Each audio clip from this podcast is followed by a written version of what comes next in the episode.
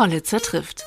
Der Podcast mit TA-Chefredakteur Jan Hollitzer mitten aus dem Leben. Hallo bei Hollitzer trifft. Ich treffe heute den Infektiologen Matthias Pletz vom Uniklinikum Jena. Er ist unter anderem im Expertenbeirat, der die Landesregierung in Sachen Corona berät und mit ihm spreche ich über die Aussichten auf den Herbst. Droht uns eine vierte Welle und über seine Einschätzung zur Impfmüdigkeit. Viel Spaß. Dass Sie sich Zeit genommen haben, wieder für mich erneut, erneut Gast im Podcast zu sein hier. Ähm, wie wir gerade erfahren haben, schließen ja die großen oder zwei der großen Impfzentren in Thüringen, äh, Gera und äh, Erfurt, aufgrund mangelnder Nachfrage. Wie erklären Sie sich das? Also zum einen muss ich sagen, dass mich das mit Sorge erfüllt. Wir sehen ja, dass die Impfbereitschaft deutlich nachlässt. Das haben wir auch in der Cosmo-Studie von Frau Professor Beetscher aus Erfurt gesehen. Also die Impfbereitschaft derer, die noch nicht geimpft sind, ist deutlich niedriger als die Impfbereitschaft der Ungeimpften vor drei, vier Monaten war. Das liegt sicherlich daran, dass diejenigen, die sich impfen lassen wollen, mittlerweile auch Gelegenheit dazu hatten. Aber generell ist momentan die Inzidenz sehr niedrig und ich glaube, dass viele Menschen, die den Impfstoffen noch skeptisch gegenüberstehen, sagen, wir warten erst mal ab, bis sich noch mehr impfen lassen, bis noch mehr Daten da sind. Und momentan ist die Inzidenz niedrig, da kann man auch gut zuwarten. Das kann ich alles nachvollziehen, aber mit der Delta-Variante, die sozusagen vor der Tür steht, finde ich, ist das eine gefährliche Strategie. Mhm. Sie haben gesagt, Sie können dieses Abwarten in gewisser Art und Weise nachvollziehen. Ähm, ist das ein kommunikatives Problem? Haben wir nicht eigentlich schon genug Daten und Erfahrungen mittlerweile? Ich glaube schon, dass es ein kommunikatives Problem ist, weil noch nie in der Geschichte der Medizin gab es Impfstoffe, die in so kurzer Zeit so vielen Menschen gegeben wurden. Und das hat einen großen Vorteil, denn wenn wir viele Menschen in kurzer Zeit impfen, also eine hohe Dichte von Geimpften haben, die wir überwachen können, dann fallen auch sehr, sehr seltene Nebenwirkungen frühzeitig auf. Zum Beispiel die Sinusvenusthrombose nach AstraZeneca bin ich überzeugt, äh, wenn die mit einer anderen Impfung, die normal in das Impfprogramm aufgenommen wird, äh, assoziiert gewesen wäre, die wäre in den nächsten fünf, sechs Jahren nicht aufgefallen, einfach weil sie so extrem selten ist. Ich habe hier eine gute Gegenüberstellung von Risiken gesehen von BBC, also gerade weil Sie über Kommunikation gesprochen haben, das sind uns die, die Briten etwas voraus. Die haben das Risiko für eine Sinusvenusthrombose nach AstraZeneca ins Verhältnis von Lebensrisiken gesetzt und die ist etwa zehnmal so hoch wie im gleichen Jahr vom Blitz getroffen zu werden. Und die ist zehnmal niedriger wie im gleichen Jahr einen tödlichen Unfall zu erleiden. Und ähm, das zeigt also, dass das teilweise extrem seltene Ereignisse sind. Und hier müssen wir auch zum einen an der Kommunikation des Risikos arbeiten. Und der zweite Punkt, der vielen unverständlich ist, sind diese neuen Impfstoffplattformen. Und das habe ich selbst auch im Gespräch mit Kollegen und auch im Gespräch mit Impfskeptikern gesehen, dass ähm, die RNA-Impfstoffe und auch die Vektorimpfstoffe, weil sie eben diesen neuen Wirkmechanismus haben, nicht so richtig verstanden sind. Und überraschend, wenn man sich mit jungen Abiturienten unterhält, äh, die auch vielleicht noch Bioleistungskurs hatten, denen ist die Wirkweise der Impfung viel klarer und die haben auch viel weniger Angst vor dieser Impfung. Mhm. Es ist nicht Ihre Aufgabe, das äh, psychologisch zu bewerten, aber ähm, wie, wie erklären Sie sich das? Also wir sehen es ja zum Beispiel, Sie sagen, die Inzidenzen sind niedrig, aber in den Landkreisen, in denen sie gerade hochgehen, also auch in Thüringen, haben wir einen Landkreis, der jetzt äh, bundesweit unter Plat äh, auf Platz 4, glaube ich, wieder ist. Ähm, dort ist die Impfquote sehr gering. Das ist richtig. Also ich, mir fehlen hier die Daten. Also ich kenne diese, die Zahlen, die Sie genannt hatten, kenne ich auch, aber ich kenne jetzt keine Untersuchungen, die die Gründe der Menschen, äh, die sich dort nicht impfen lassen, versucht haben zu eruieren. Mhm. Also eine Möglichkeit ist natürlich auch, wenn die Inzidenz hoch ist, dann gibt es halt viele Genesene, und die Genesenen dürfen eben erst sechs Monate später geimpft werden. Deswegen weiß ich jetzt nicht sozusagen, wenn man die Geimpften immer nur separat betrachtet, ohne die Genesenen kann das sicherlich auch ein, ein gefälschtes Bild ergeben. Mhm, Aber generell ja. hat man generell hat man schon den Eindruck, dass in bestimmten Regionen man der Impfung sehr skeptisch gegenübersteht. Es gibt aber auch andere Beispiele. Ich selbst bin ja gebürtiger Plauner und der Vogtlandkreis war in der dritten Welle extrem betroffen. Und man hat hier eine, eine Hotspot-Impfung durchgeführt. Also man hat innerhalb Sachsens zum Beispiel die Impfstoffe gezielt in den Vogtlandkreis geschafft und hier niedrigschwellige Angebote und kurze Wartezeiten generieren können, wo die Impfstoffe noch knapp waren. Und da war die Impfbereitschaft unter diesen hohen Inzidenzen extrem hoch gewesen. Und äh, man hat auch sehr schön gesehen, dass im Vogtlandkreis zum Beispiel die Inzidenz schnell wieder rückläufig war, wenn die, als die Impfung zugenommen hat. Ich, ich glaube einfach, die Inzidenz sind momentan zwar relativ hoch im Vergleich zu Thüringen, aber absolut ähm, ist die Inzidenz niedrig. Im Vogtlandkreis war es damals so, das habe ich auch aus Gesprächen mit äh, alten Freunden und mit Verwandten erfahren, dass jeder jemanden kannte, der an Covid erkrankt war. Und es gab auch schon wieder Genesene, die unter Long-Covid litten.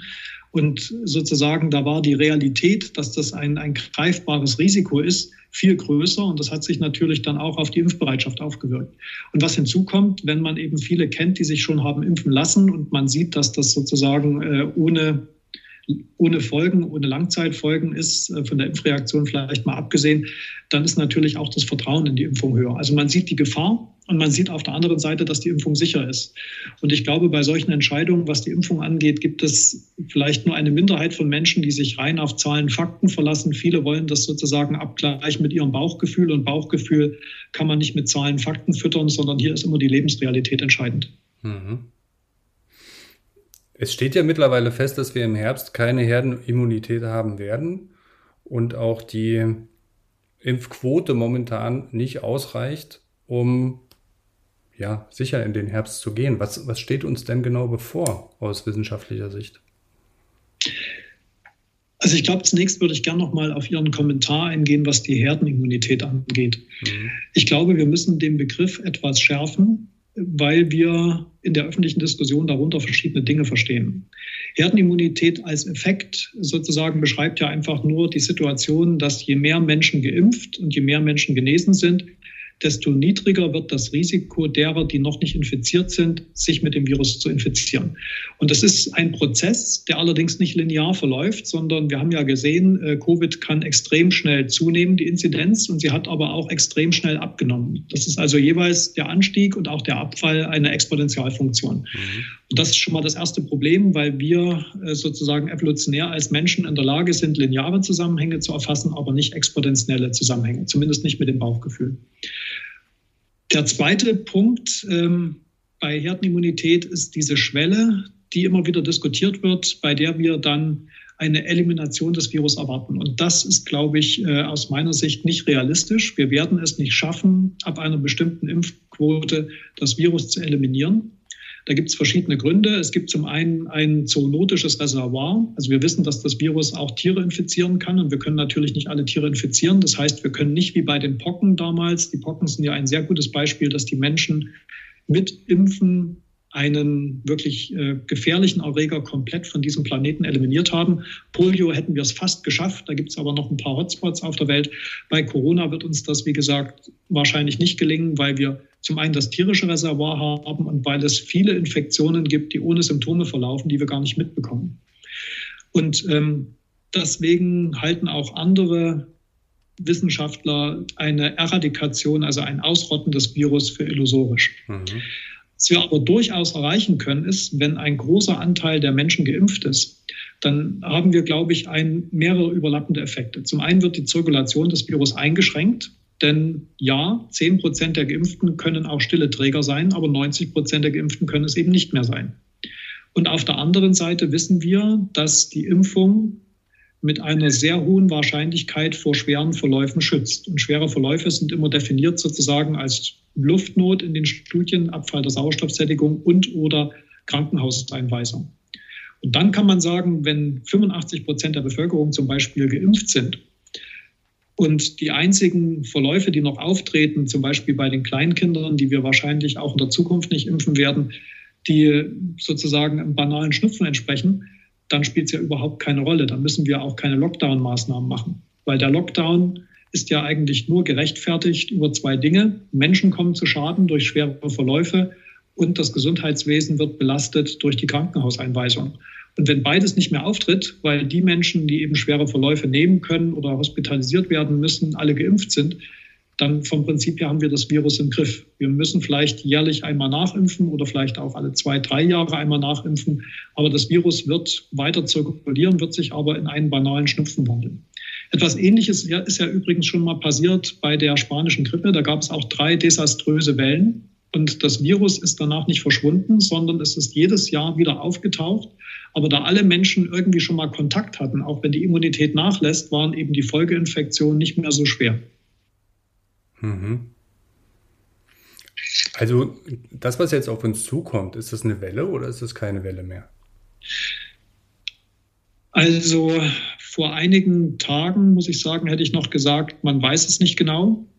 Mittlerweile, ich bin ja auch in der ähm, Infection Prevention Control, also der Gruppe der WHO, die sich mit Empfehlungen zur Infektionsprävention bei Covid befasst. Und das ist ein Kreis von internationalen Wissenschaftlern, die sich natürlich auch mit ihren Erfahrungen austauschen, nicht nur die Studien sich gegenseitig zitieren, sondern auch einfach die Lebensrealität. Und hier gibt es ernstzunehmende Berichte aus Australien und auch aus Tunesien, dass die wirklich in eine vierte Welle hineinlaufen. Also ich glaube, gerade die Regionen global, die noch nicht so eine hohe Impfquote haben wie wir, die werden definitiv eine vierte Welle erleben. Und was die Kollegen, was ich Ihnen jetzt berichte, sind sozusagen aus diesem E-Mail-Verkehr, das ist zum Teil noch nicht publiziert, aber was die Kollegen berichten ist, dass Delta teilweise tausendfach höhere Viruskonzentration hat bei den Infizierten. Das heißt, Infizierte können viel mehr Virus ausscheiden. Und dadurch scheint sich auch die Krankheitsschwere zu verändern. Also der Kollege aus Tunesien hat berichtet, dass sie ganze Familien hospitalisieren müssten. Also in der zweiten, dritten Welle wären es immer nur die sozusagen die älteren Erwachsenen gewesen, aber jetzt sind es sozusagen ganze Familien, die ins Krankenhaus müssen. Er hat es nicht beziffert. Das war sein Eindruck, den er da wiedergegeben hat. Und was aber schon bei verschiedenen Ausbrüchen äh, bestätigt wurde aus verschiedenen Regionen in diesem Kollegenkreis ist, dass sich die Inkubationszeit deutlich verkürzt hat. Mhm. Wir hatten ja bislang eine Inkubationszeit von fünf bis sieben Tagen. Aber durch die enorm hohe Viruslast heißt das auch, ich stecke mich mit einer hohen Viruslast an. Entschuldigung. Ich stecke mich mit einer hohen Viruslast an und dann verläuft äh, sozusagen die Infektion viel, viel schneller. Und die Inkubationszeit scheint teilweise auf 48 Stunden zurückgegangen zu sein. Das finde ich schon bemerkenswert. Mhm. Ist Delta dann schon so eine sogenannte Fluchtmutation und Fluchtmutante, wie man das nennt, oder noch nicht? Doch Delta ist sicherlich äh, eine Fluchtmutante, aber hier ist es auch ganz wichtig zu verstehen, dass äh, sowohl Fluchtmutante als auch Impfung kein Ja-Nein ist. Also in der Biologie gibt es selten Ja-Nein-Antworten, sondern die, wir wissen, dass Delta einige Mutationen im Spike-Protein hat. Das Spike-Protein ist quasi das Eiweiß auf der Virusoberfläche, mit dem sich das Virus an die Zielzelle bindet. Und das Spike-Protein ist gleichzeitig die Zielstruktur für die neutralisierenden Antikörper. Mhm. Das heißt, kann man sich so vorstellen, wenn die Antikörper an das Spike-Protein binden, dann sozusagen ist äh, um den Schlüssel, ich glaube, ich, ich weiß nicht, Frau Falk hat das, glaube ich, letztens so sehr gut erklärt, also Schlüssel-Schloss-Prinzip, aber wenn Sie um den Schlüssel viele Kaugummis kleben, dann passt der nicht mehr richtig in das Schloss. Die Kaugummis sind die Antikörper. Was man hier verstehen muss, es gibt einige Antikörper, die extrem gut binden an das Virus. Und wenn Sie diese sehr gut bindenden Antikörper haben, reichen einige wenige, um das Virus unschädlich zu machen. Wenn Sie Antikörper haben, die schlechter binden, dann brauchen Sie mehr Antikörper. Also sozusagen die Antikörperantwort kann man beschreiben als Produkt aus äh, der Passfähigkeit an, an die Struktur und der Menge der Antikörper, die zur Verfügung stehen. Und wenn das eine niedrig ist, muss das andere sozusagen hoch sein. Und hier kann man ganz klar sagen, ja, wir wissen, dass die Antikörper, die durch die Impfung induziert wurden, die eben auf einem gegen ein Virus aus der ersten Welle gerichtet war, dass die schlechter passen. Aber da die Antikörper, äh, da die Impfung bei den meisten Menschen so extrem hohe Antikörperspiegel hinterlässt, sind immer noch genug schlechter passende Antikörper da, um das Virus wirksam zu neutralisieren. Wir sehen allerdings, dass die, dass die äh, Wirksamkeit der Impfung reduziert ist gegenüber Delta. Aber das gilt eigentlich nur für die Einmalimpfung. Nach der Zweimalimpfung haben wir weiterhin einen sehr hohen Schutz. Insbesondere haben wir einen Schutz vor schweren Verläufen. Und der ist, glaube ich, mit weit über 90 Prozent betitelt worden in verschiedenen Studien. Mhm.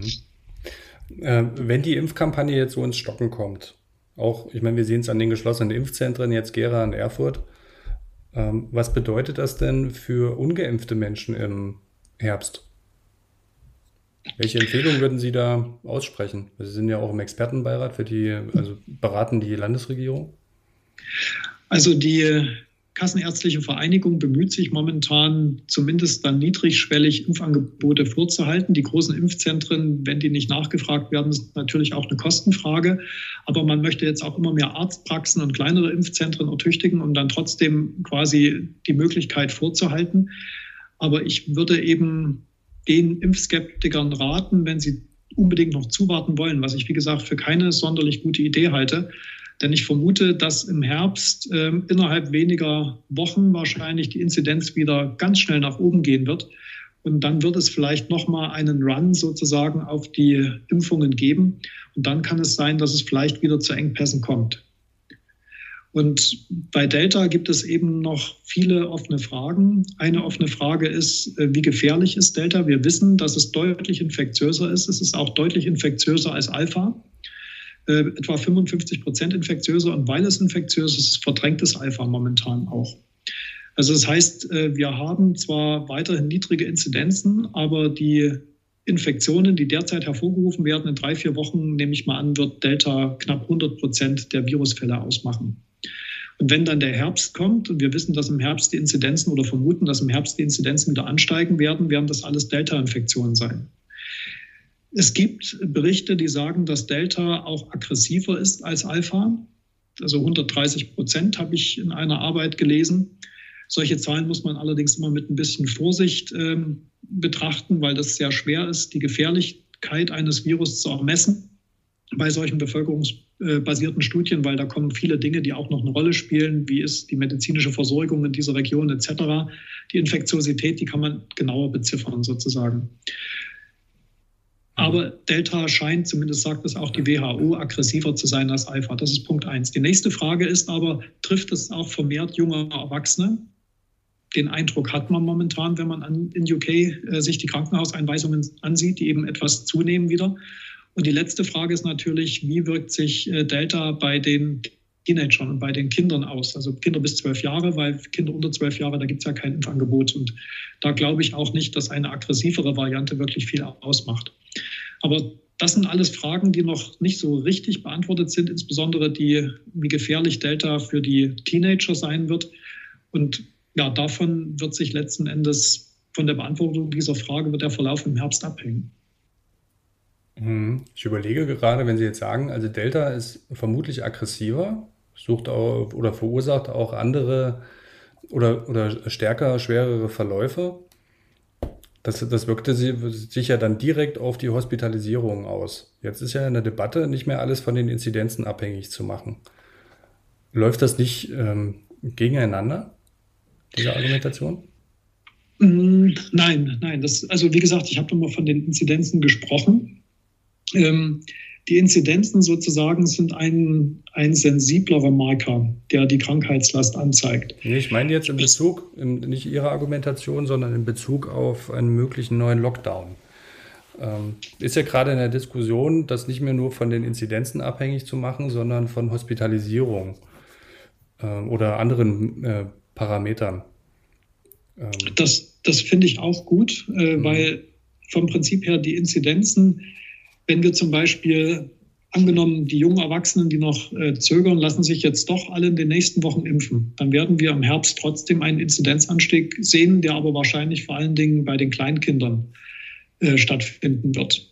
Und diese Kleinkinder, das wissen wir, haben ein extrem niedriges Risiko für schwere Verläufe. Das liegt also im gleichen Niveau wie für die Influenza oder sogar teilweise darunter. Und das wird bei Delta weiß man es noch nicht genau, aber ich nehme nicht an, dass es so große Sprünge geben wird, also dass auf einmal Kleinkinder sehr schwer betroffen sind.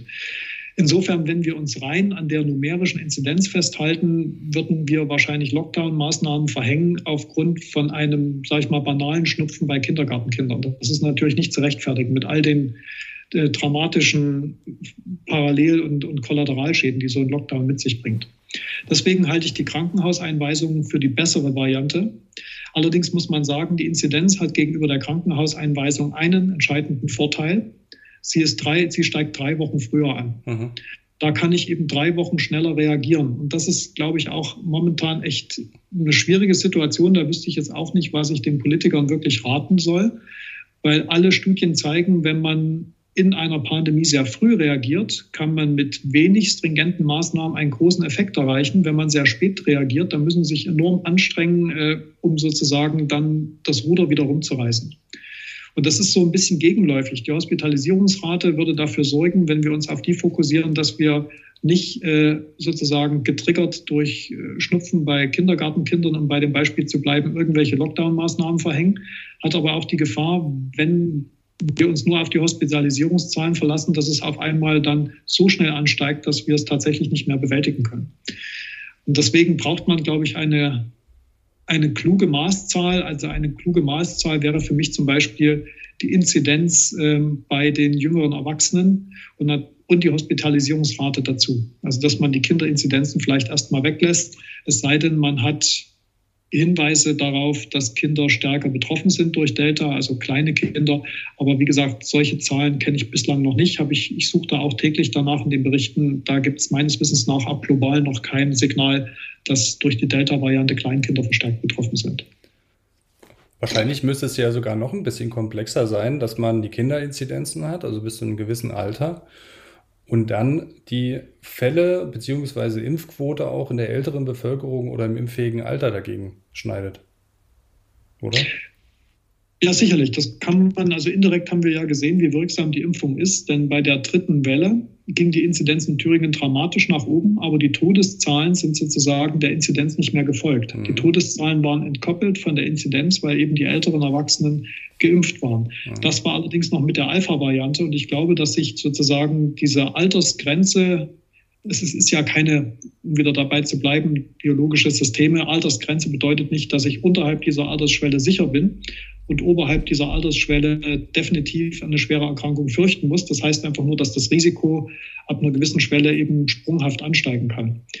Und ich vermute, dass bei der Delta-Variante diese Altersschwelle, bei der wir gehäuft mit schweren Verläufen rechnen müssen, vom Lebensalter her deutlich nach unten geht. Ich kann Ihnen aber nicht sagen, um wie viel.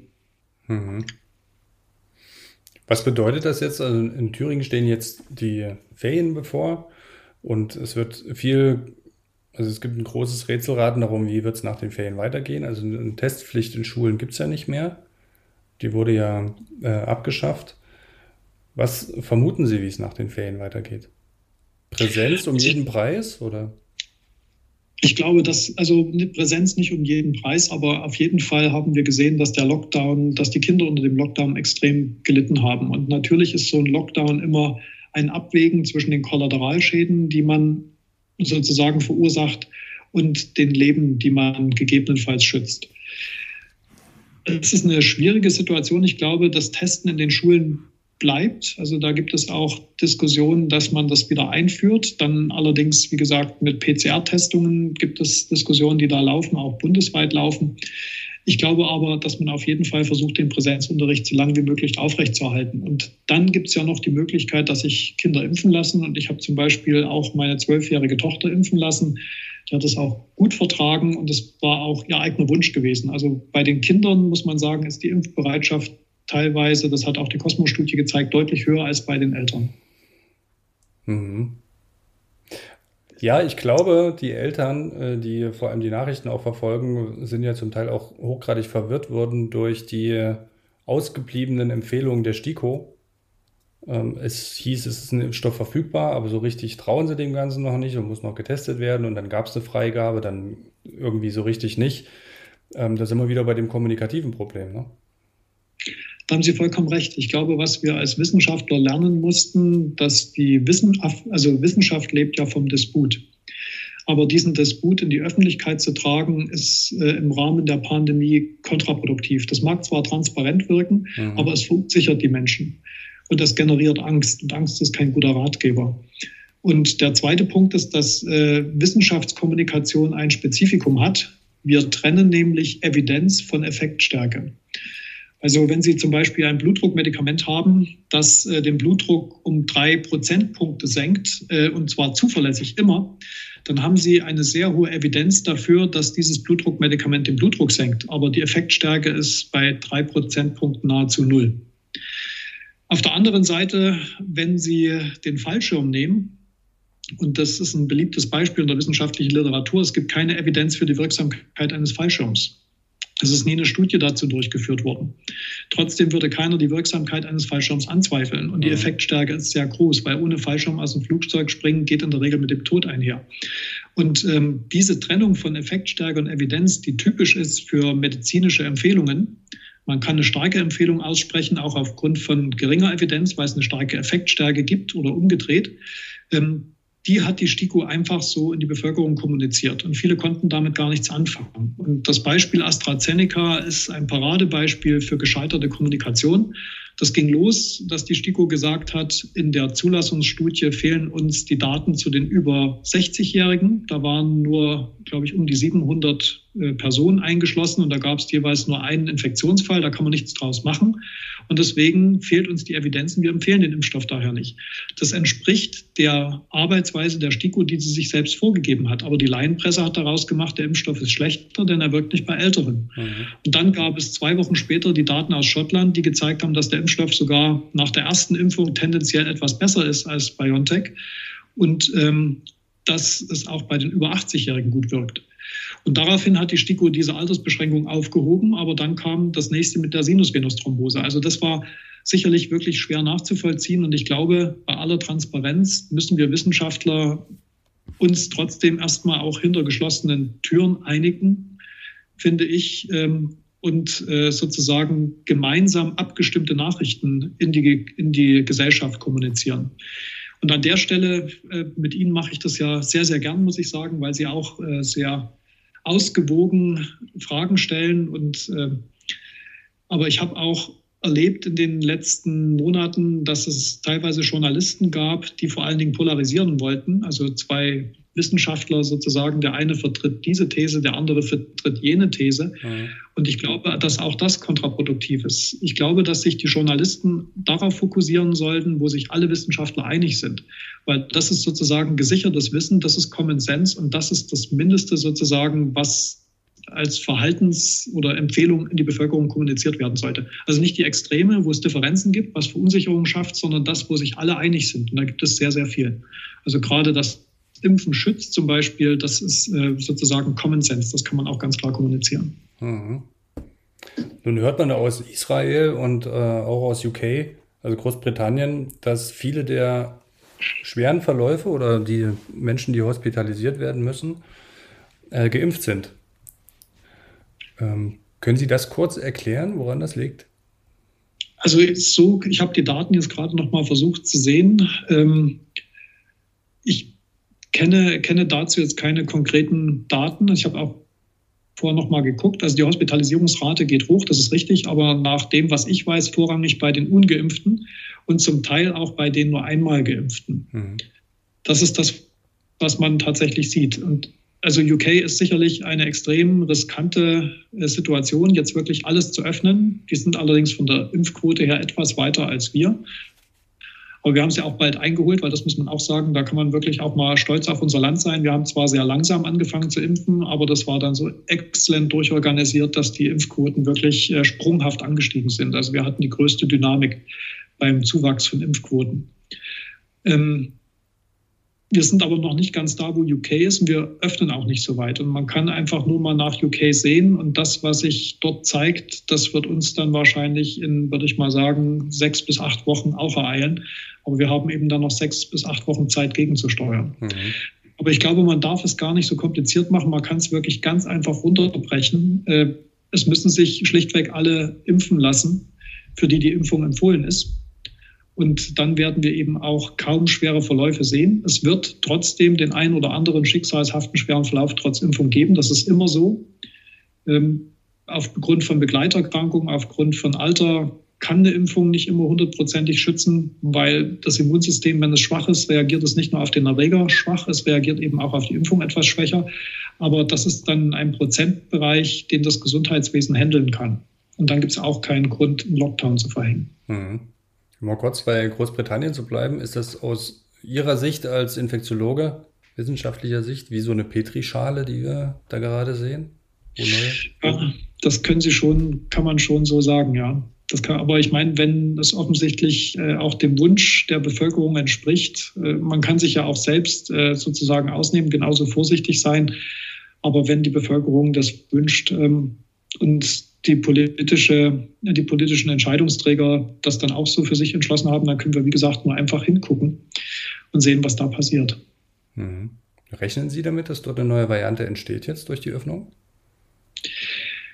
Ich glaube, also eine neue Variante durch die Öffnung nicht. Das ist eine sehr interessante Frage, die Sie stellen, denn wir sequenzieren ja auch äh, einen Großteil der Thüringer Isolate bei mir im Labor. Das macht der Dr. Brandt. Der ist auch ein sehr ausgewiesener Bioinformatiker.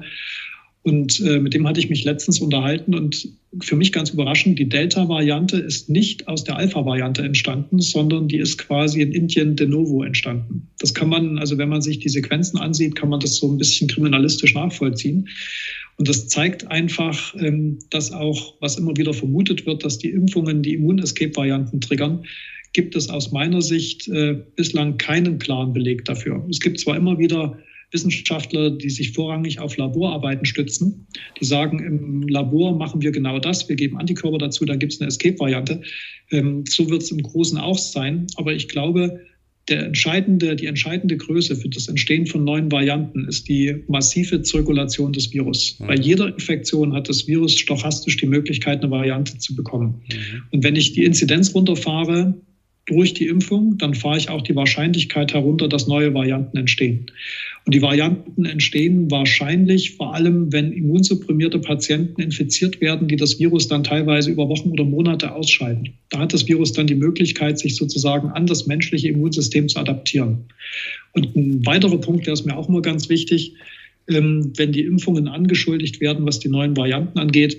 Man muss sich mal ganz klar machen, dass die ersten Immun-Escape-Varianten aufgetreten sind, bevor wir überhaupt die Impfungen ausrollen konnten. Also die südafrikanische Variante ist entstanden, bevor die Impfungen ausgerollt wurden. Die brasilianische Variante, die eigentlich eine ganz starke Escape-Variante ist, die ist in der zweiten Welle entstanden, noch bevor Impfungen verfügbar waren. Das heißt also, die Impfungen sind aus meiner Sicht eher ein Schutz vor neuen Varianten und kein Treiber. Mhm. Wie hat sich denn seit Beginn, vielleicht auch die, die Abschlussfrage, seit Beginn der Pandemie Ihre Arbeit verändert in Bezug auf das Virus? Also ich glaube, ein Großteil meiner Arbeit ist tatsächlich auch Kommunikation da habe ich festgestellt, dass vieles leichter geworden ist. Also ich kann heute auch mit Menschen, die mit äh, Molekularbiologie, Virologie nichts zu tun haben, über den Unterschied zwischen Antigentest und PCR sprechen. Also ich glaube, da ist enormer Wissenszuwachs in der Bevölkerung. Auch die Emotionalität bei den Infektionen ist ein bisschen rausgekommen. Also am Anfang der, der Pandemie habe ich sehr viele hochemotionale, angstgetriebene Anrufe auch bekommen. Das hat sich etwas beruhigt. Das finde ich immer sehr schön. Jetzt gibt es diese Emotionalität so ein bisschen bei den Impfungen. Das ist wirklich äh, teilweise sehr starke Befürworter, aber genauso starke Gegner gibt. Da, auch wenn ich ein klarer Befürworter bin, weil ich glaube, auch die Daten sehr gut zu kennen und auch mich selbst habe impfen lassen und meine Familie, würde ich trotzdem mal appellieren, dass man auch mit Impfskeptikern immer respektvoll umgeht, versucht, die Gründe zu verstehen und sie eben zu entkräften, wenn es irgendwie gelingt. Also wir brauchen einfach mehr Wissen dazu. Und wir brauchen auch wieder einen, einen rationaleren, weniger emotionalisierten Diskurs, finde ich, gerade bei solchen komplexen Themen. Ansonsten innerhalb des Klinikums äh, sind die Fallzahlen deutlich nach unten gegangen, exponentiell nach unten gegangen. Es gibt auch mehr neue Therapieprinzipien, aber man muss sagen, die meisten Therapieprinzipien, die wir jetzt haben, die zielen ab auf Schwerkranke auf der Intensivstation. Da hat sich unheimlich viel getan. Ich würde aber davor warnen, sich darauf zu verlassen, denn keiner möchte, äh, also ich zumindest möchte nicht auf einer Intensivstation behandelt werden, auch wenn ich es überlebe, weil das ist immer ein eine Zeit, die sicherlich auch Spuren hinterlässt. Das können sicherlich alle bestätigen, die schon mal auf Intensivstationen lagen. Also das, äh, das wäre für mich kein Argument zu sagen, es gibt hier gute Therapieprinzipien und äh, die Letalität sinkt dadurch. Äh, deswegen kann ich auf die Impfung verzichten. Also die Impfung ist sicherlich das geringere Übel im Vergleich zur, zur Infektion. Was sich auch verändert hat, Long-Covid spielt zunehmend eine Rolle. Wir kriegen dazu immer mehr Daten. Ähm, wir haben das Krankheitsbild immer noch nicht richtig verstanden. Es gibt jetzt aber eine nationale Leitlinie, wie man damit umzugehen, also oder die, die den Umgang damit ähm, vorschlägt. Das sind nur Vorschläge, weil wir momentan keine harte Evidenz haben. Die Studien fehlen noch dazu. Das spielt eine Rolle. Aber ich konnte auch in den letzten Wochen mich wieder um die Dinge kümmern, äh, die ich ja im letzten Jahr vernachlässigt habe. Also auch schwere Infektionen wie Herzklappeninfektionen, Blutstrominfektionen, schwere Lungenentzündung, bakterielle Genese, fremdkörperassoziierte Infektionen. Also das, was das tägliche Brot sozusagen eines Infektiologen in einem großen Krankenhaus ist oder auch Differentialdiagnostik, das habe ich vermisst, muss ich gestehen. da bin ich ganz froh, dass ich mich jetzt auch wieder mal um sozusagen äh, das Kerngeschäft kümmern kann. Aber ich glaube eben, dass uns das Virus sicherlich auch noch die nächsten, die nächsten Jahre beschäftigen wird. Und es hat uns auch gezeigt, dass wir, dass Pandemien, dass auch unsere moderne Gesellschaft durch Pandemien äh, immer noch gegenüber Pandemien sehr vulnerabel ist und hat auch viele, viele neue Dinge strukturell auf den Weg gebracht, die wir lange Zeit eigentlich vermisst haben. Also ich glaube, die Digitalisierung des öffentlichen Gesundheitswesens ist ganz, ganz entscheidend vorangekommen und das wird die Arbeit in Folge leichter machen. Vielen Dank, Herr Pletz. Das war ja äh, nochmal ein leicht positiver Ausstieg jetzt. Und äh, ich hoffe, dass es uns nicht schwer erwischt im Herbst. Und ähm, ja, dass sich viele Menschen noch noch impfen lassen. Das denke ich auch. Wir haben es selbst in der Hand, um das mal so zu sagen. Wir hören uns bestimmt mal wieder. Äh, vielleicht auch vor dem Herbst nochmal, um zu sehen, auf welchem Stand wir sind und äh, wünsche Ihnen weiterhin auch ein gutes Händchen dabei, unsere Landesregierung zu beraten, um äh, die richtigen Maßnahmen abzuleiten. Vielen Dank. Wir gucken gespannt nach UK und werden entsprechend unsere Maßnahmen vorschlagen. Vielen Dank. Vielen Dank.